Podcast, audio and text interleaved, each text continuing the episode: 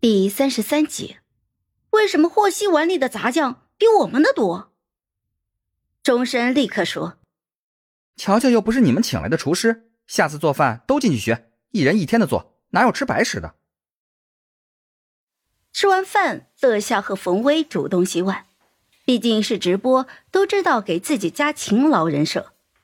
盛乔拿着花盆就到外面移栽绿植，正忙着呢，身边突然有人就问：“要我帮忙吗？”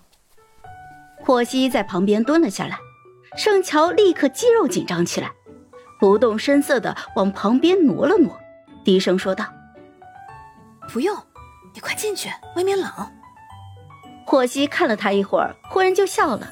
他关掉了麦克风。盛乔，我怎么觉得你有点怕我呢？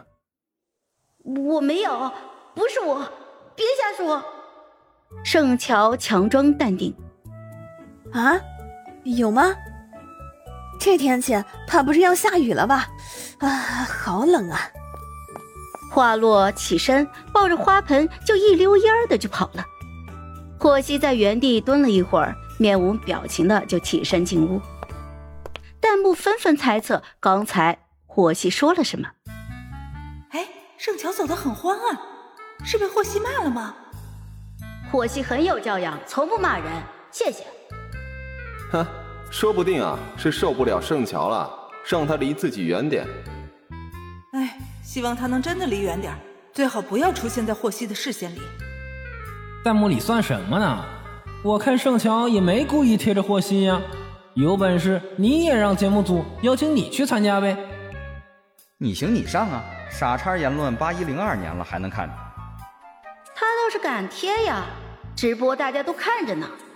嗯，又想看我希宝贝，又不想看见盛乔。哎，我好痛苦啊！我也很痛苦啊！你们知道吗？忍着自戳双目的冲动在坚持呢。前面的何必呢？不看赶紧滚！又不只有你家一个嘉宾，就你家事多。盛乔走了，把你家霍希饿死算了。流量粉真是看谁都不顺眼。下午的任务是拍宣传照。盛乔为了掐死节目组炒 CP 的苗头，拍照的时候远离霍希，心甘情愿的站到了边上。拍完照，大家纷纷的回房间补觉。他没有睡午觉的习惯，独自在客厅里看了一会儿电视。快到晚饭的时间，把中午买的猪五花切碎剁丁了，下油锅就加酱料，炒成了杂酱。